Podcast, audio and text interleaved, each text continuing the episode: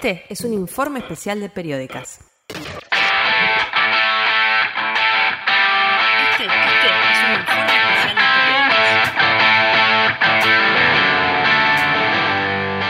periódicas. Este 23 de noviembre se realizó el segundo encuentro provincial de periodistas feministas de Santa Fe. Con más de 90 compañeras de toda la provincia inscriptas, el encuentro contó con talleres acerca de imagen, comunicación institucional, discurso y lenguaje, problemática del ámbito laboral y condiciones de trabajo, construcción de agenda y fuentes y autogestión. Nuestra periódica Barbie Favant nos va a contar más al respecto.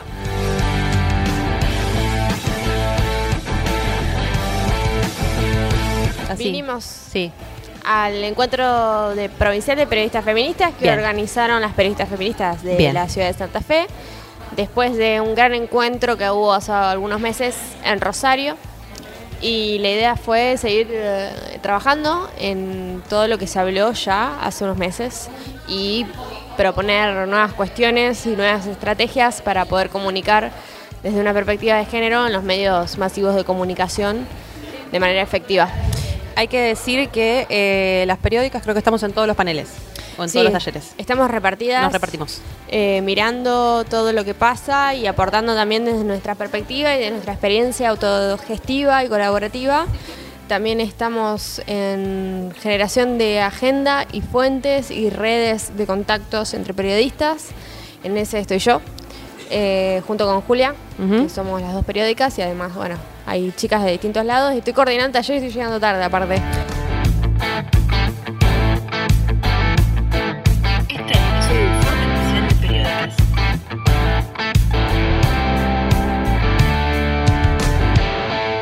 Aprovechamos entonces para charlar con compañeras de toda la provincia que nos contaron qué las movió a participar de este segundo encuentro y cuáles son los desafíos a los que se enfrentan todos los días cuando practican el periodismo y la comunicación desde una perspectiva de género. Bueno, eh, mi nombre es Analía Provenzal, soy de Radio Universidad de Rosario, de Rosario, eh, el medio público de, de la universidad. Eh, contenta de participar aquí en el encuentro, es la segunda vez que vengo. Estoy participando en el taller número 2 que habla sobre lenguajes y discurso. Venimos charlando, bueno, eh, debatiendo mm, eh, estrategias discursivas para ver cómo se pueden enfrentar estos temas en los medios y también reflexionando a cómo ha sido el tratamiento de algunas noticias que tuvieron trascendencia eh, en los distintos medios. Considero que, es súper interesante, lo, mencionábamos recién con colegas, esta posibilidad de mm, entender eh, distintas realidades que se suceden en el territorio santafesino. Digo, nosotros estamos en una ciudad grande con algunas características, pero no es la misma que se vive a lo largo de todo Santa Fe. Así que mm, estos encuentros dan esa posibilidad, pensar las cosas de otra forma. Eh, nosotros como ciudad, Rosario tiene una militancia importante de muchas organizaciones que vienen trabajando este tema y que construyen todo el tiempo mm, eh, o intentan mm, repensar o incluir en los medios algunas cuestiones eh, de este tipo. Y bueno, eh, podríamos pensarla de tomar como puntapié en otros espacios y eh, también vemos que a lo largo del territorio, en Santa Fe, suceden otras cosas y también hay que pensar estrategias para enfrentar esos problemas. Así que feliz de participar y de acompañar a los compañeros y a las, compañeras eh, en este espacio para, para debatir y para vernos las caras, fundamentalmente para vernos. Este es un informe especial de periódicas. Eh, bueno, mi nombre es Andrea Perino de Suardi, provincia de Santa Fe. Eh, bueno, vinimos con expectativas un poquito de para el taller de autogestión. Yo la verdad ya eh, pensaba en abandonar un poquito el periodismo y dedicarme a la docencia por el tema económico. Pero bueno, con Sofía, a partir de, de, estos talleres tenemos ganas de empezar algo eh, me generó otra vez ganas, porque el periodismo es una gran pasión, pero bueno, nos, gustó mucho el encuentro. Bueno, mi nombre es Sofía, eh, vengo de la ciudad de Suardi.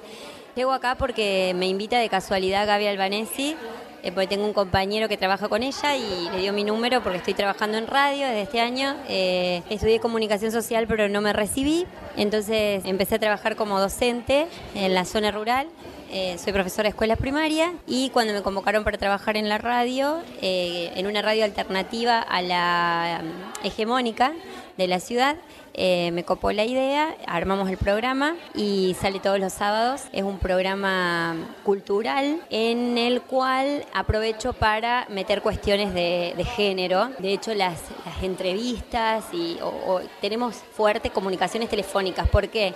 Porque como en, nuestra ciudad no hay tanta gente y entonces la gente por ahí, si se quiere, entre comillas, destacada, se encuentra en otros lugares, como entonces llamamos por teléfono. Lo fuerte nuestro son esas comunicaciones telefónicas y siempre son personas que las elijo yo y tienen eh, perspectiva de género y hablan de la violencia contra la mujer y bueno, hablan de los abusos y hablan de ESI y estamos parados desde ese lugar.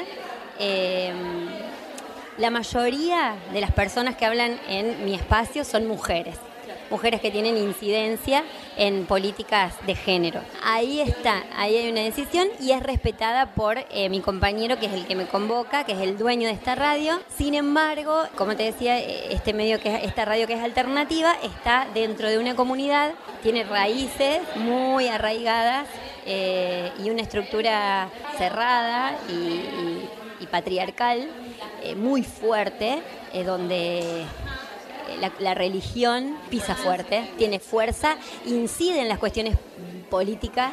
Entonces, bueno, es como que ahí está la, fisura esta de la que hablábamos en el taller y bueno, se trabaja, digamos, desde la radio y desde mi espacio, este espacio que tengo de dos horas eh, a la mañana. Este es un informe especial de periódicas. Bueno, mi nombre es Luciana Mangó, yo soy periodista del diario El Ciudadano, también de Rosario.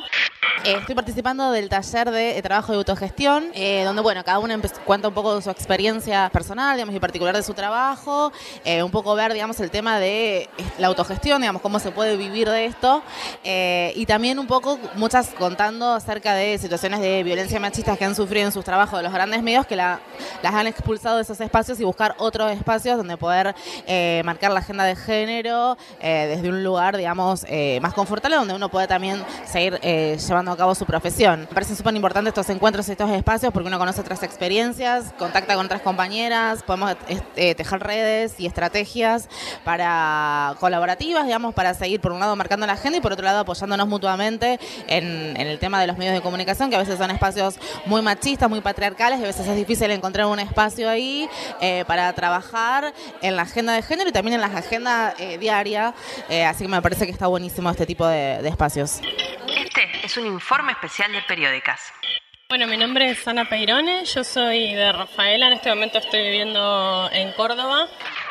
Me convocaron para participar del encuentro y me pareció una buena oportunidad para conocer un poco, a pesar de que ahora lo estoy viendo un poco desde afuera, me pareció interesante participar para conocer un poco qué es lo que, qué es lo que está ocurriendo a nivel provincia concretamente en lo que es la comunicación feminista. Mi nombre es Mayra Armando, también de Rafaela. Em, trabajo para la municipalidad de Rafaela y también cuando me llegó la invitación me pareció como súper interesante el hecho de, además de, conocer a nivel provincial eh, quiénes somos las comunicadoras y periodistas feministas, eh, en qué instancia está la provincia y alguna posibilidad de lograr alguna red. Eso por ahí es lo que también me trajo. Eh, yo estuve en el taller de comunicación institucional, más que nada por, el, por mi vinculación, digamos, por mi trabajo específico. Estuvo bastante interesante y catárquico. Como que recién ahora para la segunda parte dejamos más una instancia de de poder sistematizar todo de lo que hemos hablado. Lo cierto es que, bueno, había, en mi taller justo había un, éramos, eran todas las chicas de Santa Fe, una chica de Rosario y yo de Rafaela, y a todas nos unían, nos unen las mismas problemáticas eh, que en muchos casos, por supuesto, tienen que ver con cuestiones de perspectiva de género y en, otras, en otros casos tienen que ver también con cuestiones estructurales de, los sistemas laborales y de los sistemas públicos. Eh, en el grupo de comunicación institucional somos muchas las que trabajamos en el ámbito público. Eh, y en ese sentido, como la importancia de cómo hacer trascender o cómo intentar hacer trascender eh, el rol de la comunicadora o de la periodista en ese tipo de ámbitos que, que, son muy hostiles. Bueno, yo participé en el taller de eh, imagen con perspectiva de género. Soy comunicadora visual, por eso es que cuando, cuando leí la grilla de talleres, en primera instancia me interesó particularmente este. Eh, lo que se trató, entre otras cosas, y que me pareció particularmente interesante, es cómo mm, la comunicación visual siempre queda como el último eslabón de la cadena, no forma parte de eh, los procesos de diagramación y decisión respecto de cuáles los mensajes cuáles son los mensajes que se van a comunicar. Muchas veces esos mensajes no llegan y ya no hay demasiado lugar para meter ahí la perspectiva de género en caso de que no lo hubiera. Y bueno, un poco giró esta primera parte en torno a qué lugar nos damos también como comunicadoras visuales en el rol de la construcción de un mensaje integral. ¿no? y como realmente como profesionales, sino como meras manejadoras de una computadora. Este es un informe especial de periódicas. Soy Ago Necusi, soy de Reconquista, vine desde allá. Vine porque hay un, tengo una necesidad de, de no sentirme tan sola en el ámbito laboral que estoy ejerciendo, que es el periodismo y la comunicación Actualmente estoy como freelance para distintos medios de ahí y trabajando en la universidad, en la carrera de comunicación. Bueno, concretamente eso me parece que tenemos que estar juntas, organizadas y un poco para, para aprender, para ver qué se está debatiendo actualmente, porque la perspectiva de género y la temática me interesaba, o sea, yo escucho eso y, me, y siento que tengo que estar ahí y también replicando después, un poco compartiendo esto de saberes de acá, poder llevarlos un poco para nuestra zona que está bastante aislada, al norte siempre ya está relegado en, un montón de políticas y en esta también. Estoy en el taller de redes y fuentes de información, que me pareció una... Todos los talleres están, están buenísimos, hubiese hecho dos o tres me anoté en ese, bueno, una por una necesidad de fuentes de información, digo, ¿a quién recurrimos? Porque ahí se genera la noticia, digamos, entonces necesitaba, bueno, elaborar redes con periodistas de acá, ver el manejo de las fuentes de información, ver que también llegamos a un acuerdo de que en realidad no hay fuentes oficiales para algunas cuestiones como ser femicidio, entonces no sabemos a quién consultar, cada una te da un dato distinto, entonces eh, cuál es el, verdadero, digo, cuál es la realidad, o sea, cuántos femicidios hay.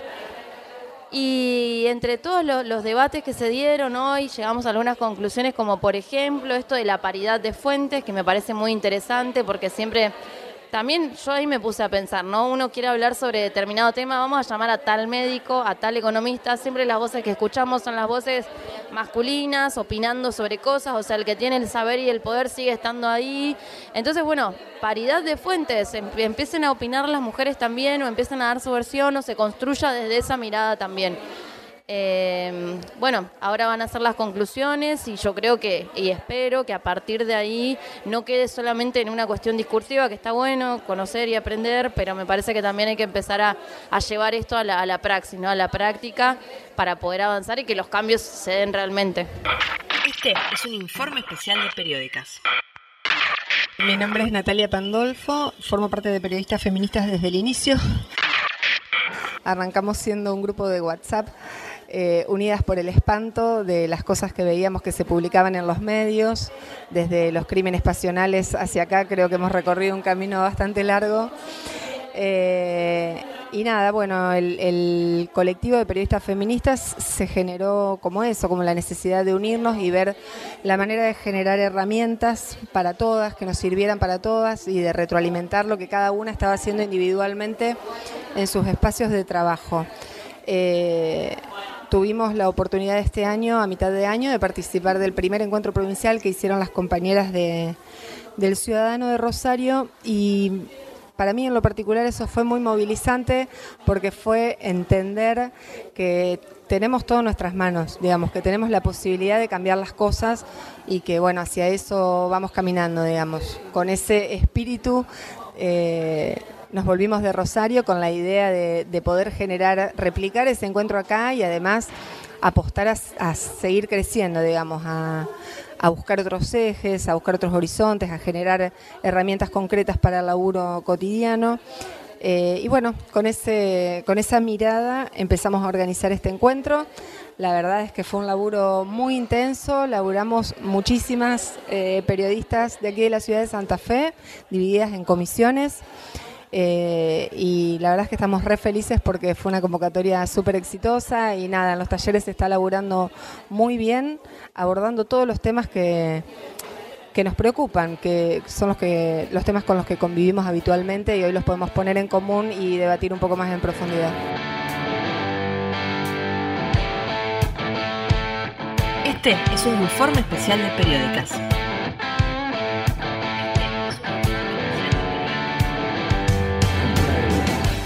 Para escuchar, ver y leer más del contenido de Periódicas, ingresa a www.periódicas.com.ar. Bárbara, te agradezco profundamente el rol que cumpliste. Nos vamos al Muchas gracias. Un saludo para todo lo que me conoce. Gracias, Titis.